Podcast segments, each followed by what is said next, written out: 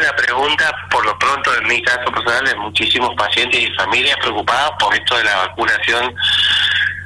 realmente contra el COVID y la habilitación, como vos decías, decimos comorbilidades de pacientes ya a partir del tercer año de vida.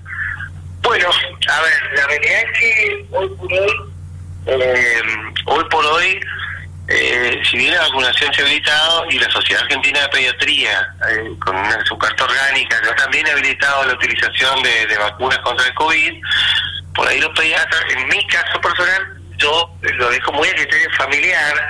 Mm, todavía no tenemos una evidencia científica clasificada, sea en cualquiera de las vacunas, tanto Sinopharm como Moderna Pfizer, de, eh,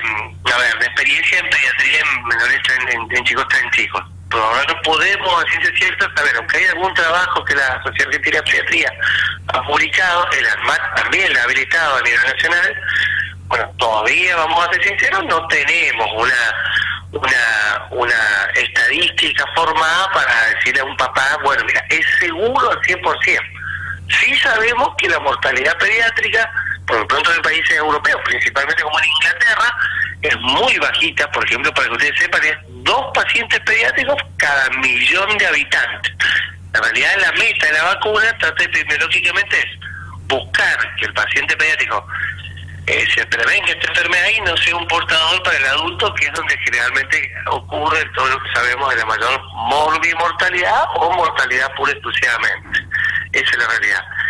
Con respecto a los chicos más grandes, de 12 añitos, por ejemplo, que han vacunado algunas vacunas, principalmente algunos pacientes míos que me han comentado, solamente un paciente mío, visto que hay una reacción tipo alérgica en la piel, pero nada grave, muy simple de controlar,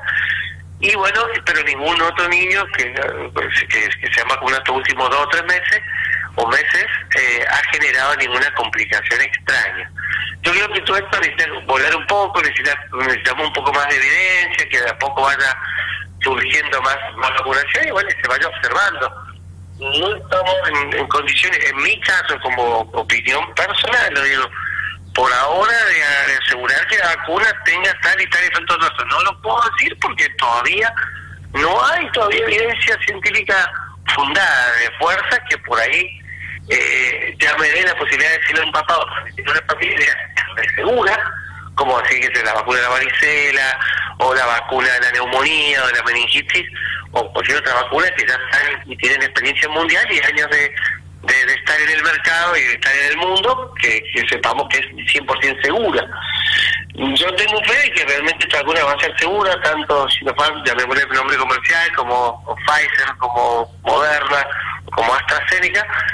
que son vacunas que mundialmente van a estar en todos los mercados mundiales. ¿eh? No, no digo cancino porque no, no, no tiene experiencia pediátrica. Bien, eh, importante eh, su opinión con relación a tantas dudas que hoy se presentan en los papás, ¿verdad? Desde que se habilitó el, sistema de vacunación para eh, los niños de 3 a 11 años. Y es muy importante escuchar la opinión de un pediatra. Si bien usted está también resaltando que usted tiene fe de que esta vacuna va a ser segura, ¿verdad? Eh... Por supuesto, hay que esperar un poco de tiempo, hay que esperar, de el tiempo de darle un poco de tiempo y de evidencia científica. Nosotros los médicos tratamos de basarnos en revistas médicas mundiales,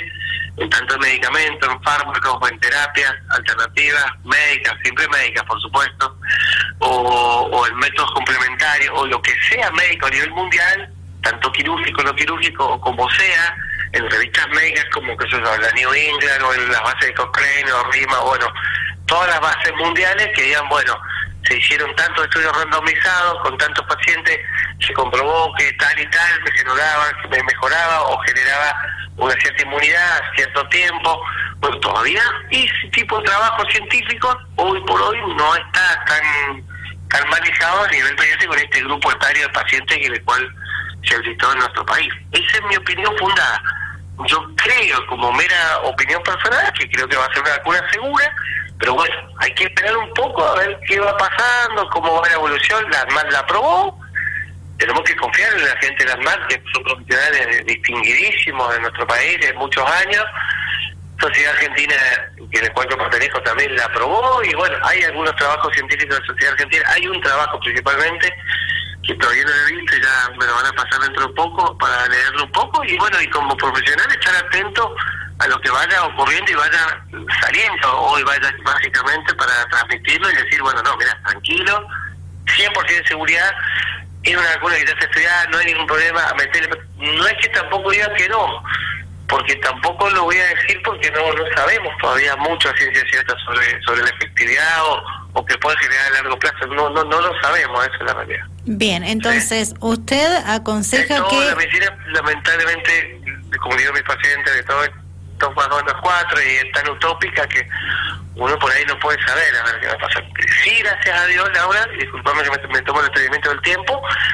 para aclararlo, en adultos, eh, gracias a Dios, las complicaciones, por lo menos reportadas a nivel mundial, de cualquier vacuna, sea la rusa, la china, la estadounidense, la, la, eh, la inglesa, o de cualquier país del primer mundo que haya generado este tipo de vacunas, estas vacunas no han reportado gravedad ni complicación y ninguna se sacó del mercado porque generó cierta gravedad. Bueno, por lo menos los adultos tenemos eso. Bueno, ahora estamos con el grupo de los pediátricos y bueno, pero principalmente la estrategia de vacuna va enfocada a que el paciente pediátrico corte la transmisibilidad del virus, porque en realidad el virus en un niño generalmente no es grave, no genera mortalidad por ahora, y si lo ha generado es muy ínfima con respecto al paciente adulto, por lo menos la cepa que hoy tenemos en el mundo. Bien. Doctor, en caso de que los padres decidan vacunar a sus hijos, ¿qué tenemos que tener en cuenta luego de recibida la primera dosis? Digo, eh, efectos secundarios, ejemplo, ¿a qué tenemos que estar atentos? El único ejemplo, mire, lo único que yo he visto solamente, a ver, yo he visto en forma personal, es un paciente mío que hizo un rash cutáneo, que es como una reacción leve, alergia muy, muy, muy leve fue, que dimos un, un, dimos un fármaco para, para controlar la, la, ¿cómo se llama? Esta, alergia urticaria que hizo en la piel, que fue muy, pero muy leve, que con un con la difenidramina, que es un fármaco para controlar esa picazón, anduvo re bien pero no hemos tenido otro efecto adverso por lo pronto de los mayores de 12 años que son el grupo etario que se ha ido vacunando. Se han vacunado muchos pacientes míos con Pfizer y han andado perfecto, quiero decir lo que es en la realidad. Eh, no tengo experiencia con Sinopharm y pacientes tan chicos. No creo que tampoco colegas míos tengan gran experiencia en todo esto. Es, es un poco la realidad, estar atento por ahí a alguna, algún efecto, pero no hay tanta experiencia todavía, Laura, en, en qué es lo que, lo que puede pasar y, qué es lo que va a hacer. Yo mm, sospecho que va a ser una vacuna segura, como te decía recién, y que bueno, que hay que dejar que un poco la seguridad vaya dando confianza un poco a, la medicina y, a, y transmitírselo como profesional a los papás, que bueno, que inclusive va a ser una vacuna nueva de calendario nacional, estoy 99% seguro.